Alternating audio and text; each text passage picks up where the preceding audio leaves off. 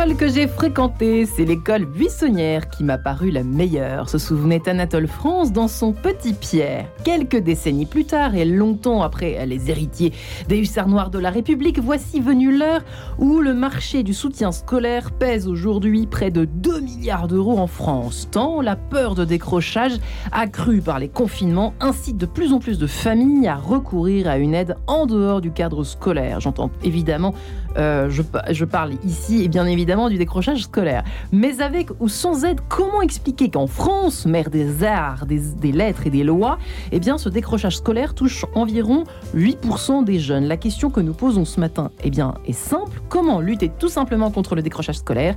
Marianne Jonquette de Sens, eh bien ça commence tout de suite. Et j'ai la joie de recevoir donc mes trois invités du jour, qui sont Jérémy Fontagneux. Bonjour Jérémy. Bonjour. Alors vous êtes professeur de sciences éco et sciences économiques et sociales, pardon, au lycée Eugène Delacroix à Drancy. Vous avez écrit cet ouvrage, L'école de la réconciliation. Comment mettre fin à l'échec scolaire aux éditions des Liens qui libèrent. Jean-Baptiste Noyac. Bonjour Jean-Baptiste. Bonjour. Euh, vous êtes euh, cofondateur et directeur d'Excellence Ruralité. Euh, pour reparler en quelques secondes de cette, de cette école, qu'est-ce que c'est exactement et que j'allais dire Espérance, Excellence Ruralité. Ce sont des, petites écoles à taille humaine avec une grande exigence, un suivi individualisé dans, les, dans la France périphérique. Pour, en fait, pour donner accès à des innovations scolaires qui sont généralement réservées à une élite plutôt favorisée et bien pour y donner accès à des enfants qui sont euh, dans des territoires plus défavorisés. Et le droit à l'excellence. C'est quand même euh, un, mot euh, qu'on a envie d'entendre ce matin, figurez-vous. Et Lisa Kamen qui est avec nous en ligne. Bonjour Lisa. Bonjour Marianne. Alors on regrette évidemment que vous ne soyez pas avec nous ce matin dans ce, euh, dans ce studio, mais écoutez, euh, on est quand même très heureux euh, de vous entendre aujourd'hui, vous qui êtes institutrice. Alors moi j'avais envie de citer, si je retrouve évidemment ma page, parce que je sens qu'encore une fois, ça y est, je l'ai retrouvée, j'ai envie de vous citer tout simplement Jérémy Fontagneux pour donner le moral, c'est bien sûr ironique aux auditeurs qui nous écoutent ce matin sur la situation de l'école. Euh, l'éducation nationale en France est une machine à broyer. Elle tue à petit feu les enfants qui gâchent leur potentiel et passent trop souvent à côté de leurs études. Les familles qui se sentent mises de côté et voient les années passer sans pouvoir agir, et enfin les professeurs dans notre système scolaire que les études internationales décrivent comme l'un des plus injustes d'Occident tous sont victimes. Les élèves perdent enthousiasme et joie d'apprendre, les parents développent frustration et méfiance à l'égard de l'institution, et les enseignants, malgré tout l'amour pour la profession et la bonne volonté dans l'accompagnement des jeunes chaque année, s'épuisent et subissent un mal-être croissant. Terminé, bonsoir. Bien, écoutez, avec ça, donc là-dedans, on a déjà, euh, en tout cas, une description du paysage. Euh, j'aimerais bien que vous partagiez tous les trois euh, cette, cette vision des choses. Est-ce que vous la partagez? Alors, Jérémy Fontagneux, c'est pas une plaisanterie cette affaire. Hein non, non, il y, a énormément de souffrance. La vérité, c'est que c'est que il y, a beaucoup de frustration à la fois chez les enfants, à Drancy, là où j'enseigne, mais pas que il y a beaucoup de frustration chez les professeurs. Moi, j'ai des, proches euh, qui me disent oui, mais quand même, vous les profs, vous vous plaignez souvent ou euh, euh, vous faites grève, vous n'êtes pas content, vous êtes trop pessimiste. Oui, mais on réalise pas la, violence du métier d'enseignant, la difficulté de d'essayer de, tirer des enfants vers le haut qui sont pas forcément de bonne volonté, le fait qu'on est sous-rémunéré, le fait que les, les, réformes sont répétées et pas forcément intelligibles, le prof bashing, etc. Enfin. Euh, c'est un métier qui est très difficile, qui explique beaucoup de, la souffrance enseignante. Et dans le même temps, euh, les, élèves sont en souffrance aussi, les parents sont en souffrance aussi. c'est vrai que le cœur du projet que qu'on a développé avec un collègue à Drancy depuis dix ans et qui maintenant est repris un peu partout en France par des, dizaines d'enseignants, euh, c'est de, dire puisqu'on est chacun de notre côté en souffrance, est-ce qu'on ne pourrait pas essayer de, se réunir, de se, de se retrouver autour d'une table en quelque sorte et d'allier nos forces? Euh, et, il se trouve que, ça produit des résultats qui sont très encourageants. Apparemment, et vous êtes là, justement pour en parler ce matin. Euh, des issues, c'est dans cette émission, c'est le cœur de, métier de cette émission, si je puis dire. En tout cas, on essaye de donner des solutions, puisqu'il n'y a jamais de problème sans solution.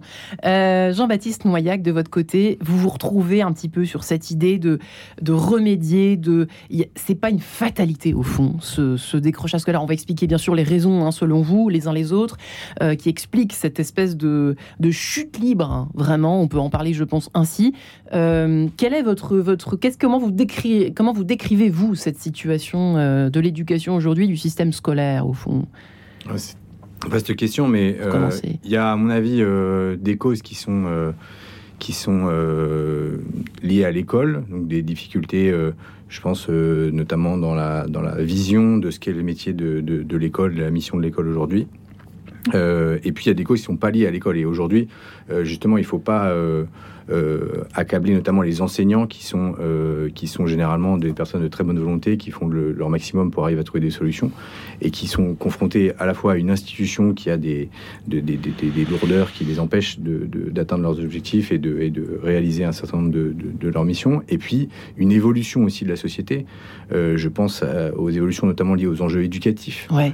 C'est-à-dire qu'en fait Aujourd'hui, avec, avec les écrans, avec les addictions, avec euh, l'explosion de la violence juvénile, avec euh, tout un tas de, facteurs comme ça, avec aussi le fait que enfin, le, savoir ne fait plus autorité. Donc, euh, la mission du prof là-dedans, comment, la, comment la, la relégitimer euh, et ça passe, à mon sens, par la relation. Enfin, on en parlera sans doute. Mais du coup, euh, oui, je pense qu'il y, y, y, a à la fois des, causes extérieures qui sont très difficiles à, gérer, c'est-à-dire que l'école n'était pas prête euh, à, faire face à ça.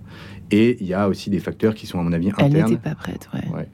Des, ouais des, des, facteurs aussi qui sont liés, je pense, à une vision aussi parfois de bienveillante, mais une bienveillance peut-être mal comprise aussi euh, vis-à-vis de, des enfants, notamment euh, de, milieux défavorisés pour ce qui nous intéresse.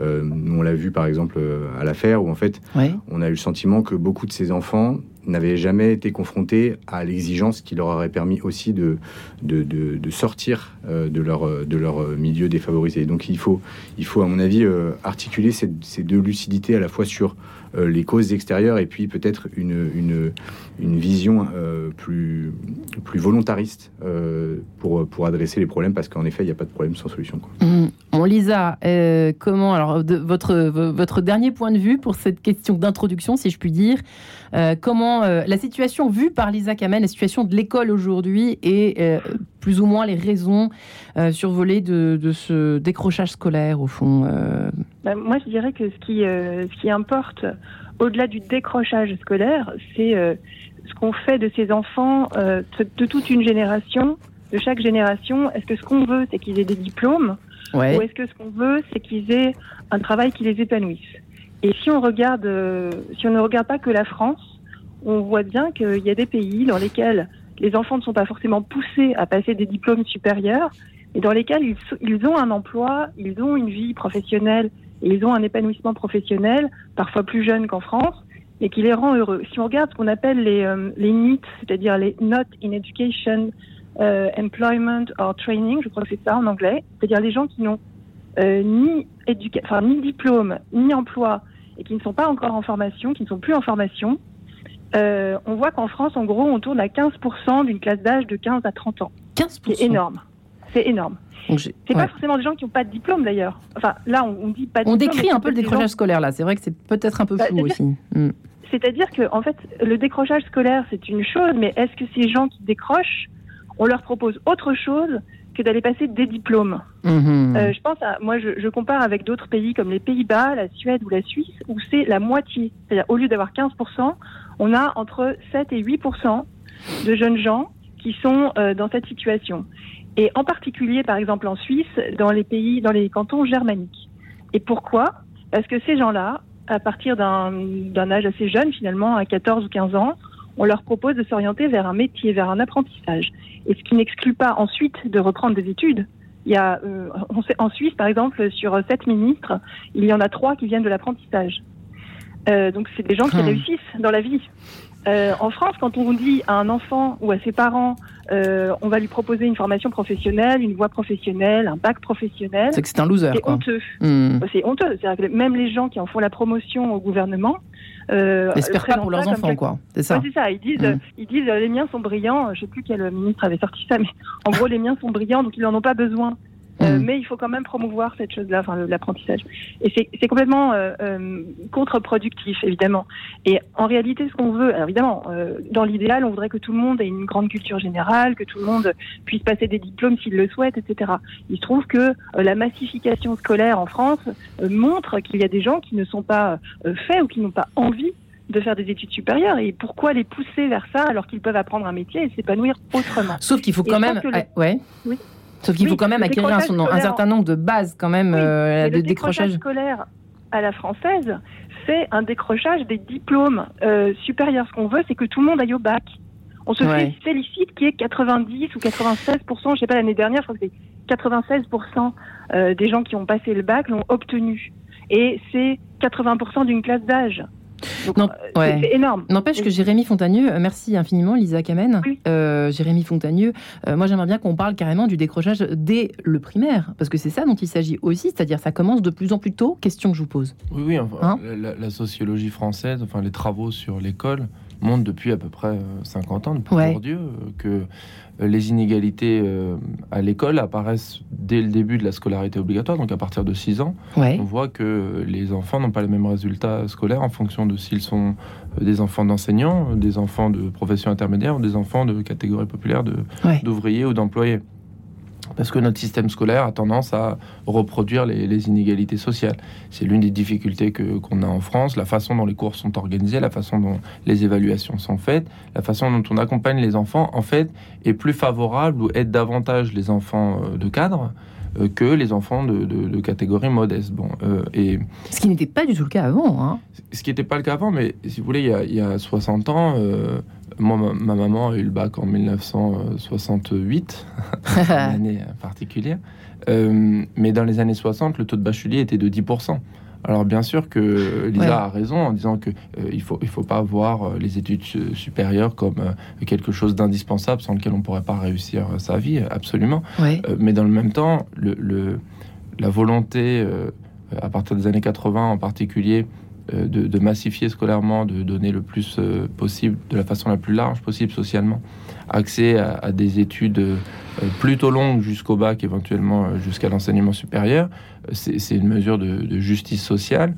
C'est du saupoudrage de, saupoudrage de réussite. Disons, que disons que l'intention, en quelque sorte, euh, elle est belle, c'est une intention qui est juste, mais le problème, c'est que c'est comme si euh, l'école qui a été pendant si longtemps euh, pensée et, organisée pour des enfants qui n'avaient pas de difficultés ou qui avaient des facilités scolaires, qui n'avaient pas besoin de faire des efforts outre mesure comme c'était cas à moi, mon, cas à moi en tant qu'enseignant, enfin enfant de cadre, mes parents avaient fait des études. Pour moi, l'école était un lieu qui était familier, dans lequel ce qu'on me demandait de faire n'était pas difficile.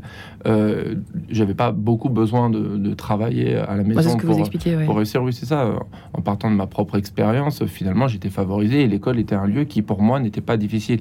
Les enfants de, catégorie populaire ne sont pas du tout dans cette situation-là et finalement, pour recentrer le, aussi notre discussion sur euh, comment fonctionne l'école concrètement, euh, les enseignants ont cette tâche-là, que ce soit dans le public, comme c'est mon cas, ou dans le privé, euh, de d'essayer de, trouver des façons de mettre au travail des enfants qui, pour toutes sortes de raisons, ont du mal à le faire. Et tous les enseignants essayent de le faire. Et c'est vrai que nous, à Drancy, l'outil qu'on a trouvé un peu par accident, de façon un peu involontaire. Vous allez nous raconter comment vous avez trouvé cet outil hein. Avec plaisir. Euh, c'est le travail avec les familles. Et ça marche. C'est-à-dire que les enfants, y compris de milieux modestes, y compris avec des facilités, avec des, difficultés scolaires, pardon, y compris avec des lacunes qui se sont accumulées euh, depuis 5 ans ou 10 ans, depuis la fin de l'école primaire, euh, ces élèves-là, malgré la difficulté, malgré le fait que sur le bulletin de certains d'entre eux, il y a marqué euh, l'année précédente ou deux années avant, vous n'avez peut-être pas votre place au lycée, peut-être qu'il faut songer à, changer de, de, filière, ou il faut que vous alliez en, en filière professionnelle avec la dimension un peu euh, Votre garage. Euh, oui, qu'évoquait Lisa, qui est honteuse, à la fois pour euh, les élèves qui y sont par choix, les élèves qui y sont pas par choix, et puis les enseignants qui, y sont, et puis les parents des, élèves concernés. ces élèves-là, sur le papier, ils n'avaient pas de, chance d'y arriver. bah, en fait, nous, on se rend compte à Drancy qu'en les mettant au travail, en les secouant un peu à l'aide des parents, euh, bah, du coup, en fait, ils progressent petit à petit, ils gagnent en confiance en eux, et en fait, ils sont capables. Ça fait cinq ans qu'il n'y a plus de décrochage, qu'il n'y a plus de redoublement, qu'il n'y a plus d'échecs scolaires dans nos classes. C'est sidérant. À Drancy, c'est extraordinaire. Tous ceux qui viennent à, Drancy euh, sont, sont, impressionnés par ça. Euh, le, ce, ce progrès-là, y compris chez ces élèves-là qui sont en difficulté, est possible. Et donc finalement, la question euh, centrale, c'est comment on fait. C'est la question que tous les professeurs, à laquelle tous les professeurs essayent de répondre. Et, nous, ce qu'on dit, c'est qu'il y a une piste qui n'est pas du tout euh, la solution, qui n'est pas du tout la une méthode. Ça. Mais en tout cas, elle fonctionne. à la fois à Drancy et puis maintenant un peu partout chez les collègues qui la reprennent.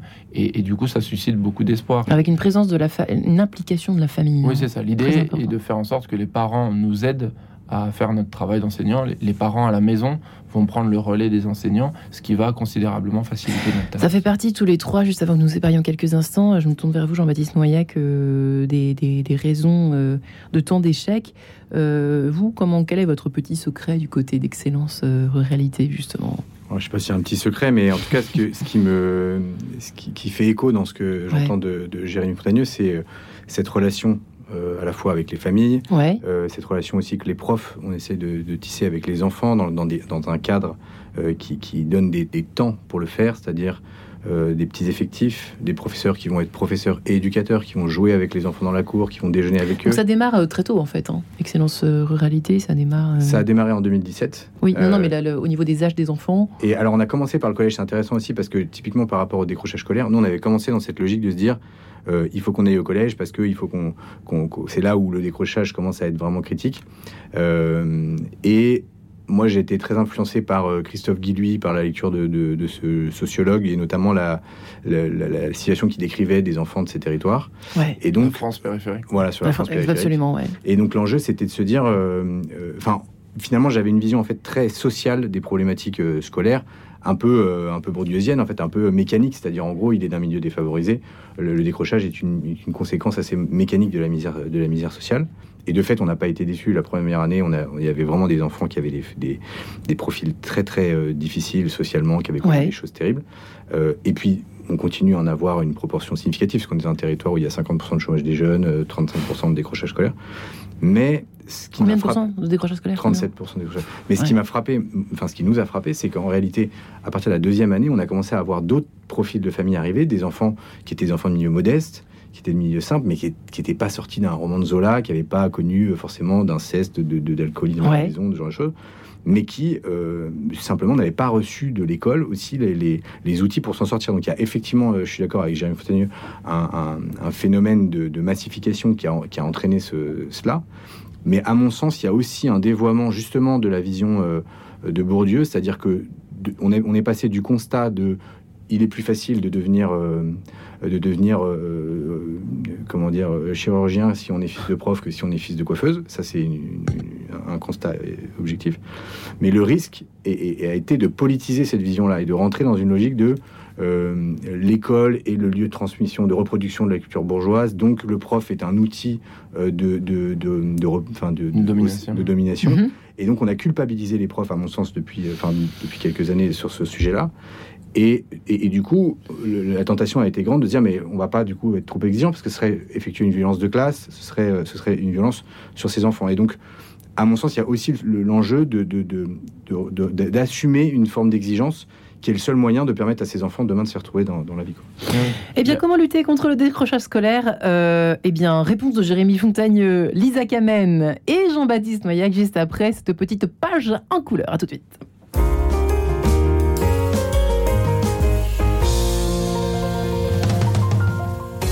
Joie de la rencontre, de l'espérance, de l'amour et de la mission.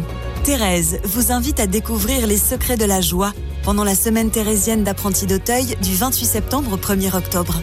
Quatre jours de rencontres, d'enseignements, de témoignages, soirées de prières, ciné-débats et spectacles poétiques. Pèlerins, familles, jeunes et curieux, le programme est pour vous. Retrouvez l'intégralité sur sanctuaire sainte parisorg La femme de Paul est bipolaire. Noé, le conjoint de Léa, est traumatisé crânien la Fondation OCH propose à ces couples, dont l'un est atteint d'un handicap ou d'une maladie et l'autre pas, une journée inédite de ressourcement le samedi 8 octobre à Paris. Pour rencontrer d'autres couples vivant une problématique similaire, retrouvez confiance et liberté intérieure pour mieux s'aimer. Plus d'infos sur www.och.fr. Éric Picard. L'émission Le génie du christianisme vous propose d'évoquer chaque semaine un aspect de ce génie du christianisme. Religion de l'incarnation qui nous offre une civilisation marquée par la recherche et la conquête du vrai, du beau et du bien, et ce dans tous les domaines culturel, artistique, philosophique, social, économique et politique, et bien sûr religieux. Le génie du christianisme avec Éric Picard, tous les mercredis à 15h et les jeudis à 19h30.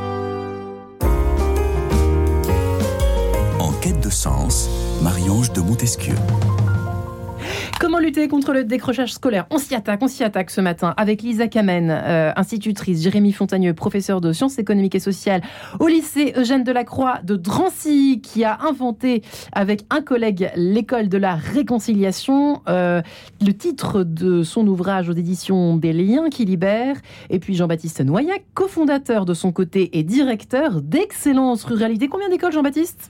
Une, une deuxième vient d'ouvrir là. Une deuxième, dans quel coin? En Charente. En Charente. Maritime, en Charente tout court. Charente tout court. Charente limousine. Eh bien, voilà qui est clair. Lisa Kamen, euh, j'aurais bien aimé effectivement euh, euh, continuer d'explorer un petit peu euh, ce, paysage de, enfin en tout cas euh, tout, ce, contexte en tout cas qui nous entoure autour de cette question du décrochage scolaire. Est-ce que vous êtes d'accord? C'est vrai qu'on finalement on parle un peu d'injustice, quelque chose qui s'est créé un petit peu comme cela avec différentes raisons, explications. D'un côté l'État, la massification, on a parlé un peu de tout ça.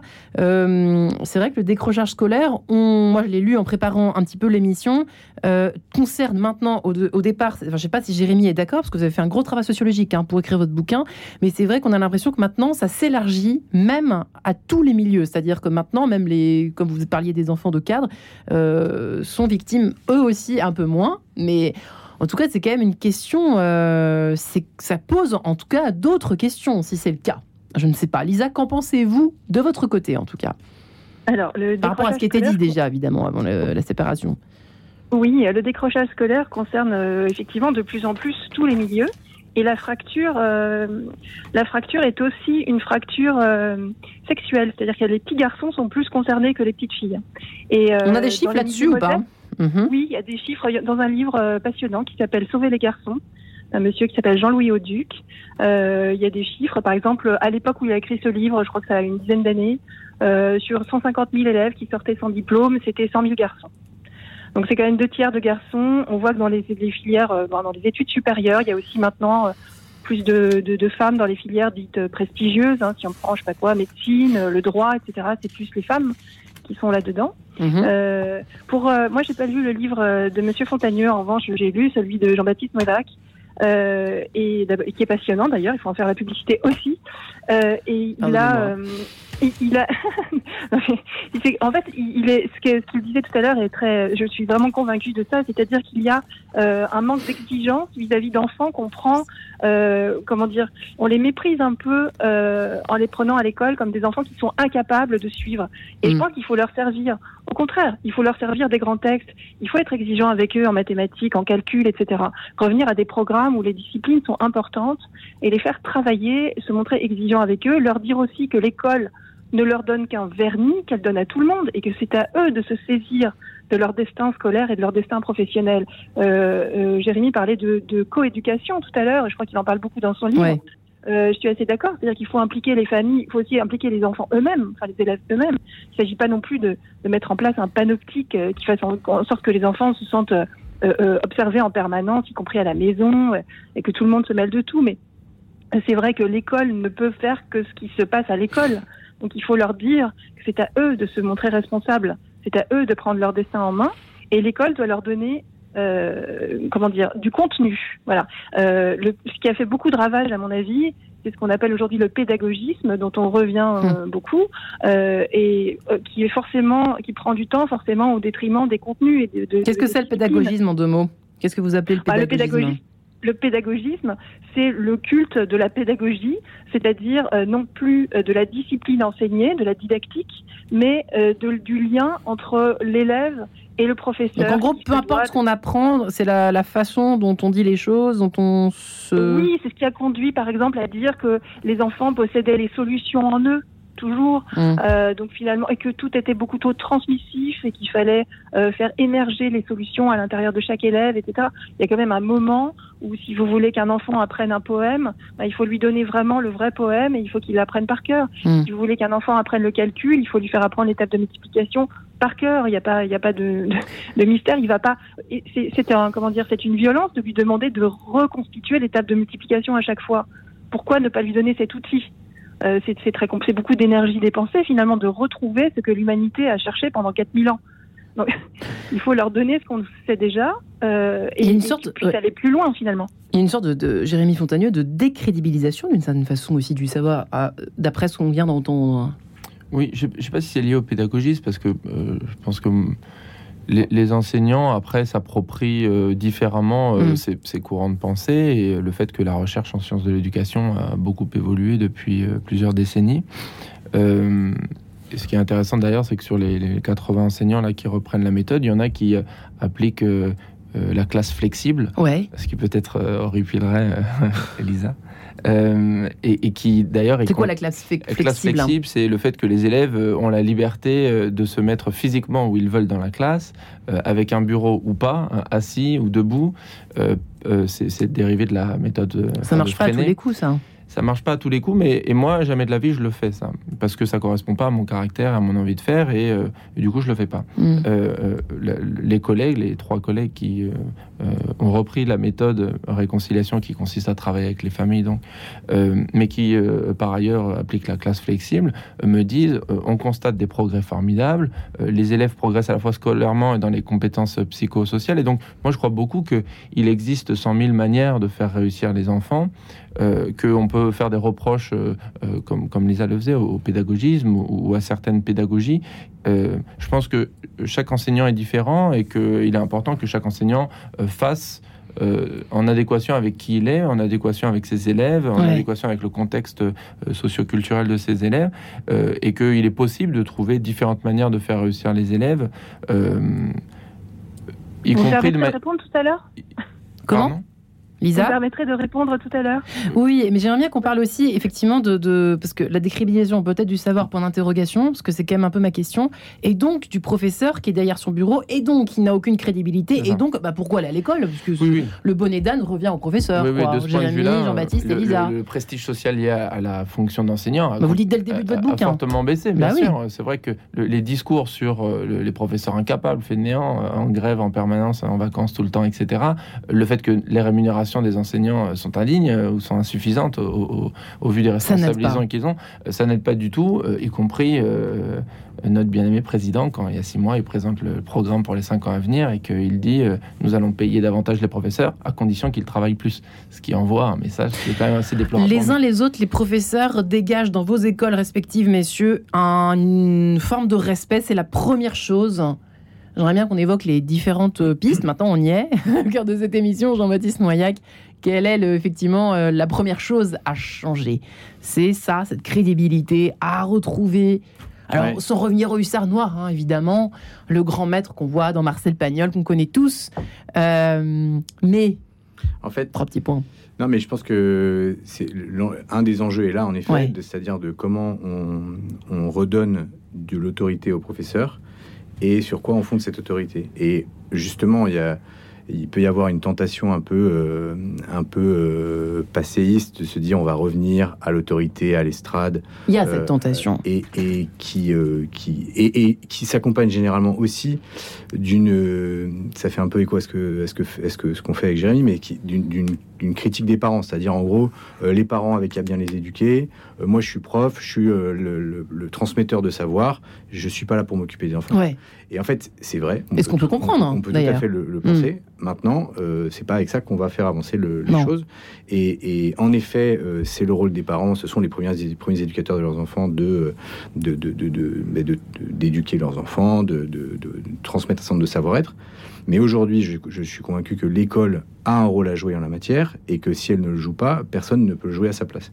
Et donc tout l'enjeu, c'est d'arriver à recréer, pour revenir sur cette question de, l'autorité, à, créer, à donner des espaces, à, créer du lien. Donc ça passe par le lien avec les parents, ça passe par le lien avec les enfants. Vous leur dites quoi aux parents? Comment ça Du mal à imaginer comment tout à coup ils sont tout contents? Enfin, c'est déjà, on, déjà on, les écoute. Euh, beaucoup des parents qui viennent chez nous, ils sont en grande détresse parce que en fait. Euh, ils vous disent quoi, par exemple? bah, ils me disent mon, fils est harcelé dans son établissement et j'ai été obligé de le filmer en train de se faire tabasser pour que l'enfant le truc soit pris en compte. Euh, faut s'imaginer pour un père hein, filmé par la grille euh, son gamin plutôt que d'intervenir quand même. Euh, ça c'est vrai, que nous c'est incroyable cette ah histoire. c'est vrai. ou une autre maman qui nous dit ben ma fille savait pas lire à la fin du CP, on l'a fait passer en CE1, elle savait pas lire à la fin du CE1, on voulait la faire passer en CE2, et là j'ai dit stop et nous on ouvrait le CP à ce moment-là, elle est venue chez nous.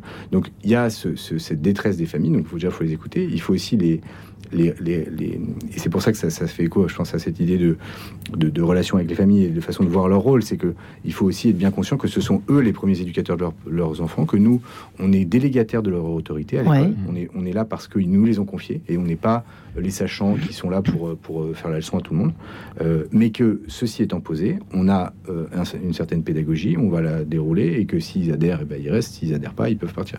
C'est aussi une, une, facilité qu'on a, je pense, par rapport à ce que fait euh, Jérémy, c'est que nous, les, les, les, familles choisissent de venir. De venir oui, parce que c'est que je suis désolée de mettre les, les, pieds dans la boue, si je puis dire, mais c'est enfin, les pieds dans le plat en tout cas. Euh, on a aujourd'hui des parents qui euh, remettent en question absolument toutes les décisions des professeurs concernant leur petite tête blonde n'est-ce pas euh, Lisa, avez-vous quelque chose à dire là-dessus? Mais c'est quand même, on est quand même au cœur de notre sujet, non? Oui, bien sûr. Et ce qui est, comment dire, dans l'exemple de l'école de Jean-Baptiste, quand il dit les parents ont le choix euh, de retirer leurs enfants, ils ont le choix d'inscrire leurs enfants et de retirer leurs enfants de cette école. Euh, et c'est pour ça que je suis pour la, la liberté scolaire. Et d'ailleurs, je critiquais le pédagogisme et pas euh, les pédagogies alternatives, puisque comme vous le savez, je, je, crois beaucoup à la liberté scolaire, donc à la liberté pédagogique. Simplement, dans, ce, dans le cas de parents qui mettent leurs enfants à l'école publique, on leur dit que cette école est gratuite. Euh, on leur dit en gros qu'elle est obligatoire et ils sont euh, sectorisés. Les enfants sont sectorisés. Oui. Quel choix ont-ils? Quel, quel, quel, poids ont-ils dans l'éducation de leurs enfants? Quelle possibilité ont-ils de critiquer tel ou tel professeur ou telle ou telle pédagogie? Euh, Finalement, ça les dépossède complètement de leur pouvoir d'agir sur euh, sur l'éducation de leurs enfants quand ils sont à l'école.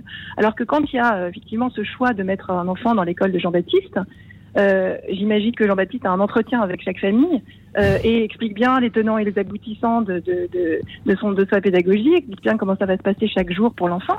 Et finalement, euh, ça redonne du pouvoir aux familles qui ensuite que, que l'on peut ensuite responsabiliser aussi. C'est-à-dire que lui, pour Jean-Baptiste, dire aux familles, vous avez choisi de mettre votre enfant chez moi euh, maintenant, il faut assurer, il faut assumer, il faut le faire travailler le soir, il faut être là pour venir le chercher, il faut être ponctuel le matin, etc c'est sans doute plus facile que dans une école publique où finalement les parents subissent et les enfants aussi. Alors, Jérémy n'est pas d'accord, mais il y a quand même quelque chose d'intéressant, si vous permettez, vous réagissiez, euh, Jérémy Fontagneux, c'est qu'il y a un côté obligatoire quai de l'école. On en parlait entre nous tout à l'heure, euh, pendant cette petite euh, page en couleur. Au fond, il y a un côté obligatoire. Le fait d'être sectorisé, il y a une deuxième obligation.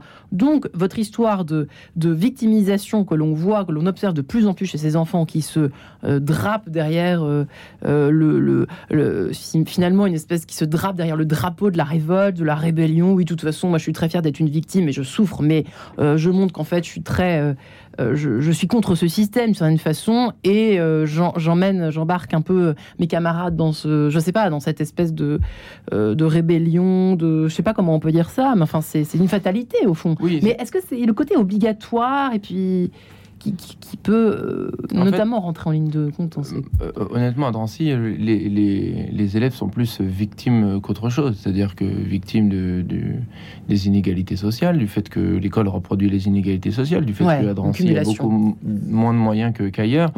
donc, parfois, ils essayent de retourner le stigmate en,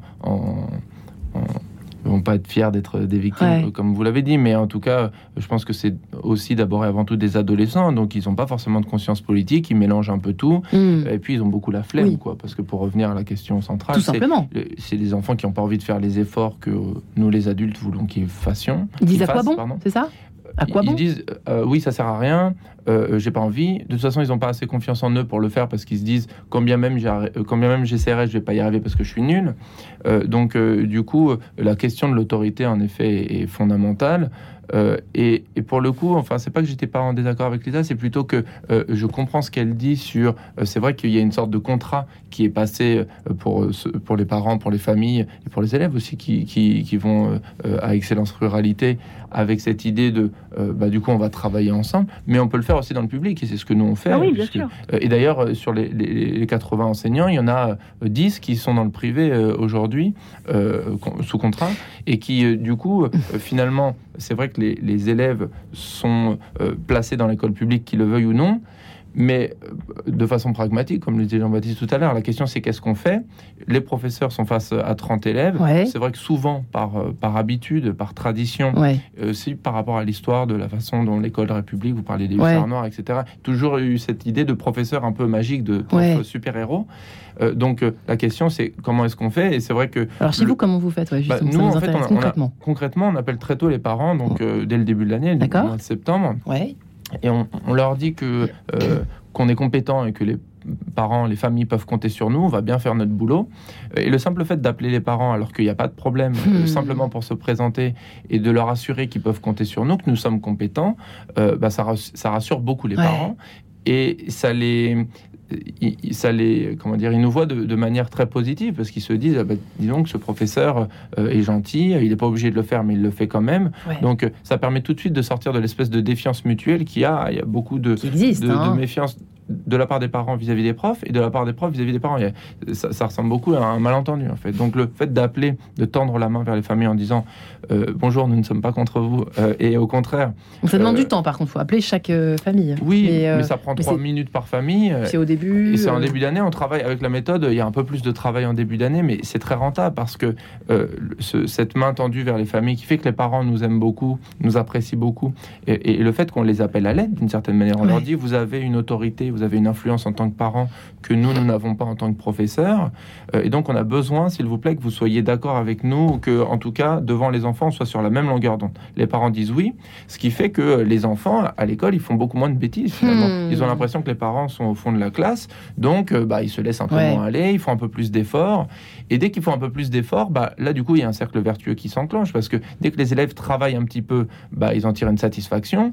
Euh, cette satisfaction, elle est objectivée par des notes, par des résultats qui progressent. Et puis, les, les élèves finissent par avoir un déclic et ils se disent, et c'est aussi le travail que, que Jean-Baptiste fait avec le- les, les élèves euh, en- dans un autre milieu que le nôtre, en Ouais. banlieue. Mais, mais c'est la, la même question de la dignité des enfants qui ont l'impression d'être bons à rien. En particulier parce que les images de, de, de- de la société qui sont envoyées sur les élèves de banlieue ou sur les élèves de, de milieu rural sont pas du tout positives. Non. Donc les élèves pensent qu'ils n'ont pas leur place dans la société. Euh, L'idée, c'est déconstruisons tout ça, concentrez-vous simplement sur cette formule de mathématiques. En effet, il faut apprendre par cœur. Comme Lisa le disait tout à l'heure, la table de multiplication, il n'y a pas 15 000 façons de le retenir, ou les formules de mathématiques, ou tel concept en, en économie.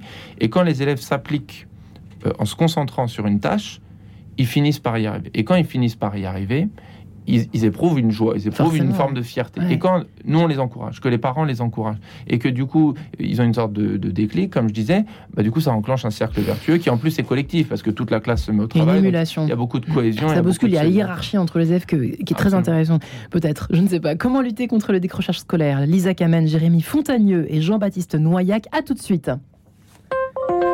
Radio Notre-Dame.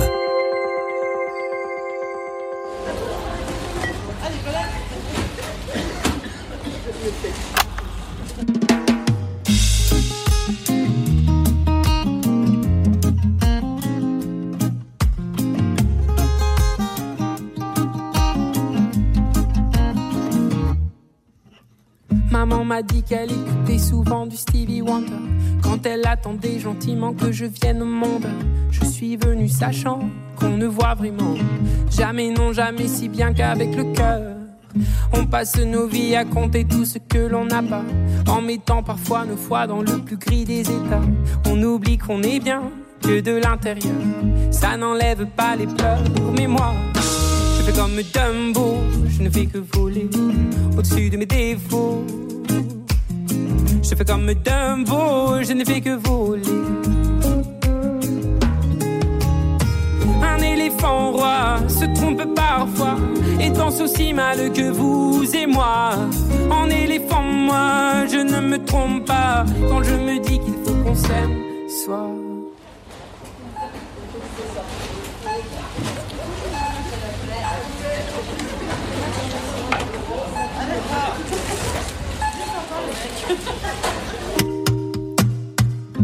Les oiseaux les plus bruyants, les plus coucous, je suis là.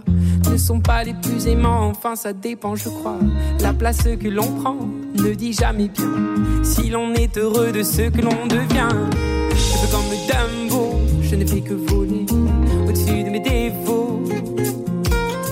Je veux comme Dumbo, je ne fais que voler.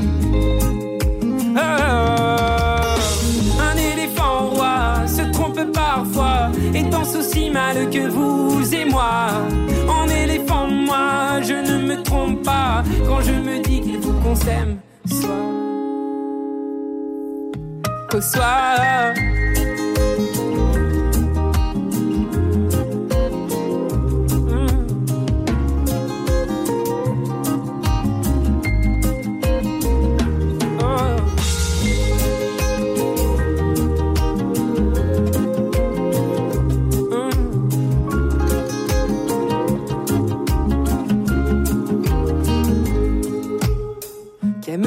Qui ne s'aiment pas Je me suis souvent demandé ce qu'aiment les hommes qui ne s'aiment pas. Moi je m'envole, je m'en vais. C'est comme Dumbo, je ne fais que voler au-dessus de mes défauts. Je fais comme Dumbo, je ne fais que voler.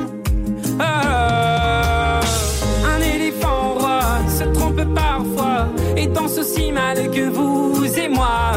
En éléphant, moi, je ne me trompe pas quand je me dis qu'il faut qu'on s'aime. Soit un éléphant roi se trompe parfois et danse aussi mal que vous et moi. En éléphant, moi, je ne me trompe pas quand je me dis qu'il faut qu'on s'aime. Soit.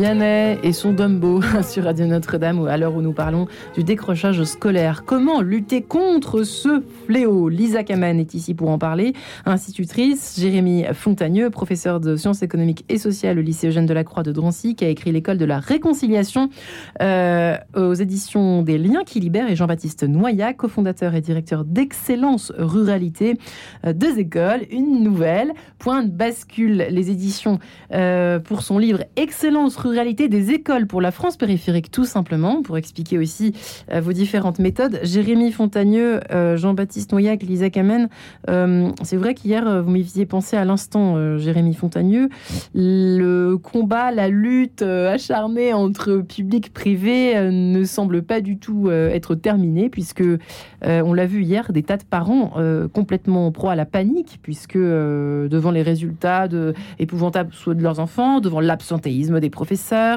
euh, de, voilà, devant multiples raisons, euh, décident de se ruer sur le privé. Mais au fond, c'est un faux débat. Selon vous, Jean-Baptiste Noyac, euh, est-ce que vous voulez réagir éventuellement à cette répondre à ces parents effectivement qui se posent la question? Bon bah s'il y a autant de problèmes de décrochage etc dans le public, on va mettre aux enfants le privé. C'est un cliché, c'est pas la bonne réponse en tout cas. Faut réfléchir Moi, à autre que chose. C'est une, une tentation qui est, euh, qui est, qui est naturelle. C'est-à-dire qu'en fait, euh, euh, il y a effectivement, en fait, ce qui se produit dans le, privé, c'est que aujourd'hui il y a une, il y a effectivement un filtre social en fait qui, qui, fait que ça règle un certain nombre de, de problèmes ou ça évite en tout cas un certain nombre de difficultés. Donc il y a une tentation qui est, euh, à mon sens, assez légitime de la part de parents qui se disent euh, on veut le meilleur pour nos enfants, on essaie de trouver des solutions. Euh, la question, c'est comment est-ce qu'on peut trouver des solutions qui bénéficieront à tout le monde et pas faire des, avoir des solutions qui soient uniquement pour une élite. Et donc, c'est tout l'enjeu, nous, de ce qu'on essaie de faire, c'est Ouais. d'utiliser le privé, mais pour tous. Utiliser la, la- la- la liberté d'initiative qu'on peut avoir dans le privé, euh, qui, euh, qui, qui, est, qui est totale, je dirais, parce que bah, on n'a pas. euh, vous recrutez comment en fait? En fonction de quoi? Quels sont les critères? Alors, les familles. Sur les familles ou sur les professeurs bah, euh, Non, mais les enfants. Alors les enfants, c'est les enfants du territoire. Donc euh, s'il n'y a pas de filtre. Tout le monde peut y aller. Tout le monde peut venir. Ah il n'y a pas de filtre sur le niveau euh, scolaire. Il y a pas C'est vraiment premier arrivé, premier servi, avec une priorité pour les fratries, c'est-à-dire que s'il y a déjà des enfants qui sont à l'école, d'accord, pour arranger les familles. Mais l'idée, c'est vraiment que ce soit les enfants du territoire. Donc grosso modo, on a la moitié, c'est des enfants de, du, du, village même, de 3000 habitants, et puis l'autre moitié, c'est dans un rayon de 15 km. Donc c'est vraiment l'aglo, quoi. Ouais. Lisa, que dites-vous justement de ce que dites-vous de cette espèce de peut-être de fausse réponse, de, de, faux secours auxquels ont recours certains parents, de se dire bon bah on va y aller, euh, on va attaquer, euh, va s'attaquer au privé puisque on va se ruer sur le privé puisque décidément euh, ah le bah. public c'est pas c'est pire en pire au fond. Bah, se, ruer sur le privé, c'est pas la bonne solution. De toute façon, se ruer en général, c'est pas une solution. Il y a, il y a des, non, mais je veux dire, il y a des articles en ce moment qui sortent. Euh, euh, j'en ai vu un hier sur euh, les écoles Montessori avec des témoignages de parents qui sont déçus par les écoles Montessori. Donc, il faut pas se ruer sur quoi que ce soit, mais l'existence du privé à côté du public et finalement le fait de faciliter la, la comment dire l'émergence d'initiatives privées, initiatives scolaires privées, mhm. est une façon aussi de défier ou de challenger le public. C'est-à-dire que euh, Jean-Baptiste le sait bien, je crois, euh, le fait de créer une école privée euh, quelque part fait que les écoles publiques du coin euh, viennent regarder ce qui se passe et s'intéressent et parfois imitent ou copient ce qui se passe à l'intérieur d'une école privée. Et finalement, ce qui compte, c'est pas tellement qu'on soit dans le public ou dans le privé. Ce qui compte, c'est qu'il y ait le choix, c'est qu'il y ait la possibilité de choisir pour les parents ou pour les enfants à partir d'un certain âge. Hein. Je dirais qu'à partir de 13-14 ans, les enfants doivent pouvoir dire où ils veulent aller aussi. Euh, et finalement, l'existence de pédagogie alternative euh, type Montessori, euh, Steiner, euh, des écoles bilingues, des écoles où on peut faire du sport l'après-midi, ça doit exister. Oui. Les parents doivent pouvoir choisir. Il y a, y a un mot dans, dans ce qu'a dit Jérémy tout à l'heure qui m'a qui m'a interpellé, c'est le mot dignité. ce qui, qui, à mon avis, aujourd'hui est problématique et ce qui provoque l'échec le, le, scolaire, c'est le fait qu'on insulte l'intelligence des enfants en permanence en leur servant des choses qui sont euh, euh, qui sont pas de leur niveau. Et, et en particulier, euh, bah, c'est-à-dire que quand on, il y a quelque chose, par exemple, il n'y a pas de recette contre le contre l'échec scolaire à part respecter l'intelligence des enfants. En revanche, il y, a une, il y a une chose, deux trois choses qu'il faudrait regarder, mais la première chose, je dirais, quand on met ses enfants à l'école primaire, euh, parce que moi je suis vraiment du côté du primaire et c'est, je pense, euh, vous aviez raison de dire tout à l'heure que euh, l'échec scolaire est déjà en germe hein, à l'école primaire chez la plupart des enfants, ça n'apparaît pas au collège. Des enfants qui sont souvent en difficulté au départ. Ouais. Euh, et c'est par exemple la méthode de lecture. Euh, dire aux enfants qu'on leur apprend à lire avec une méthode syllabique, alors que quand on ouvre le livre, à la troisième page, on a déjà des mots-outils et une méthode globale, c'est insulter leur intelligence et insulter l'intelligence des parents. Mmh, c'est ça que vous voulez dire, c'est qu'on ne respecte plus personne, là, du bah, coup. On respecte plus personne, puisqu'on leur ment, on leur dit, alors, la nouvelle mode, c'est la méthode syllabique, on a complètement rejeté la méthode globale, et quand on regarde les manuels, en réalité, c'est une méthode globale déguisée. Euh, on leur dit, on fait appel à votre, on, va de nouveau vous apprendre des choses par cœur. Vous allez apprendre des choses par cœur. Mais on voit les professeurs et, les directeurs, etc., euh, souffler ou je sais pas faire des auto-dictées. Euh, mmh. apprendre des mots par cœur et ensuite il n'y a plus de raisonnement sur les règles, etc.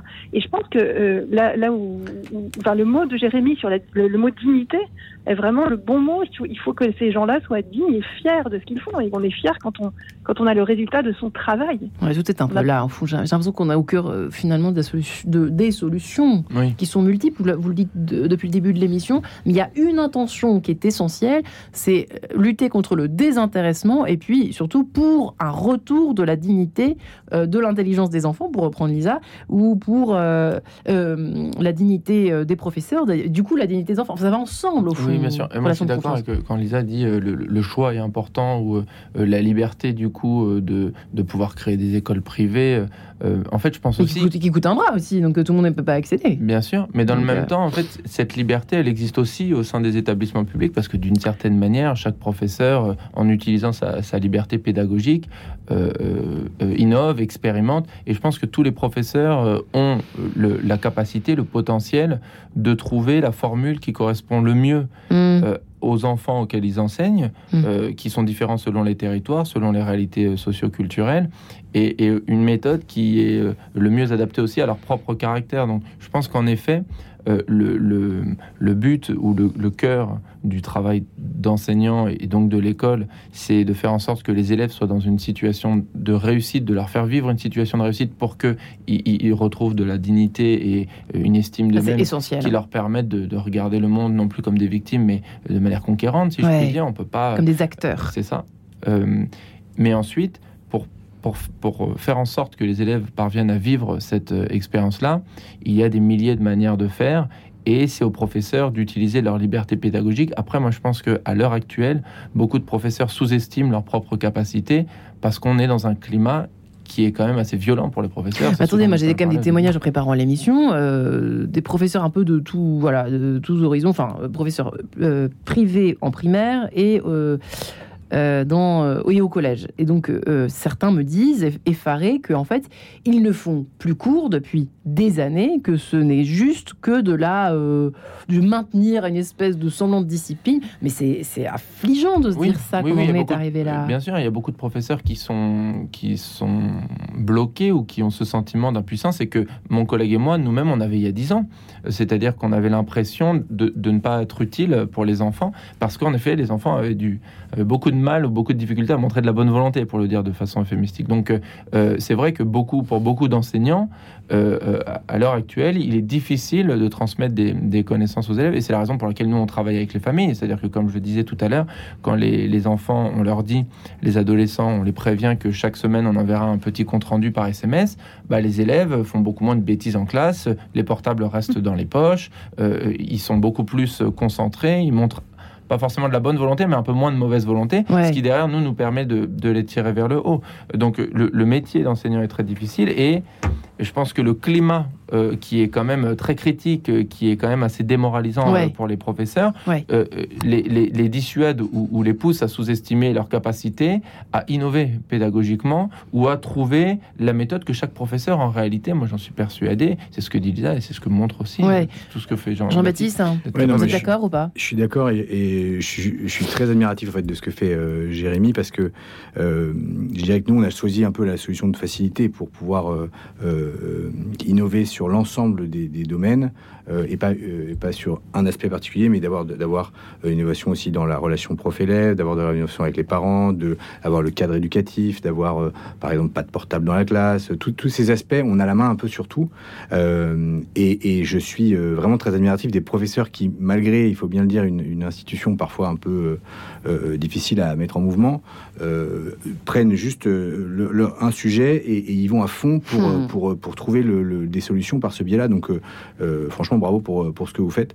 Euh, ma, ma, mon interrogation, c'est comment ces, ces initiatives-là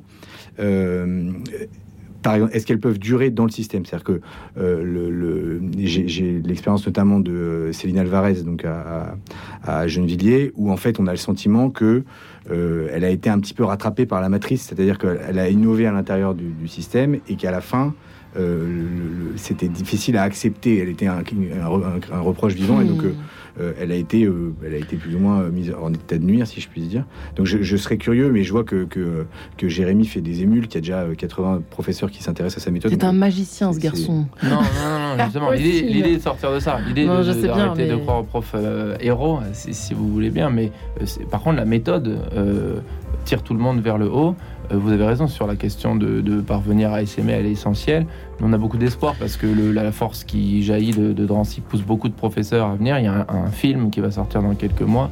Euh, on, va voir, c'est sur le temps que les choses ont pas, mais comme pour vous aussi. Euh, eh bien, je vous remercie infiniment tous les trois. pour en parler des heures. Lisa Kamen, Jérémy Fontagneux, Jean-Baptiste Noya. Merci infiniment à vous trois. Et tout n'est pas perdu. on a compris ce matin. Retrouvez le podcast de cette émission sur le www.radionotre-dame.com.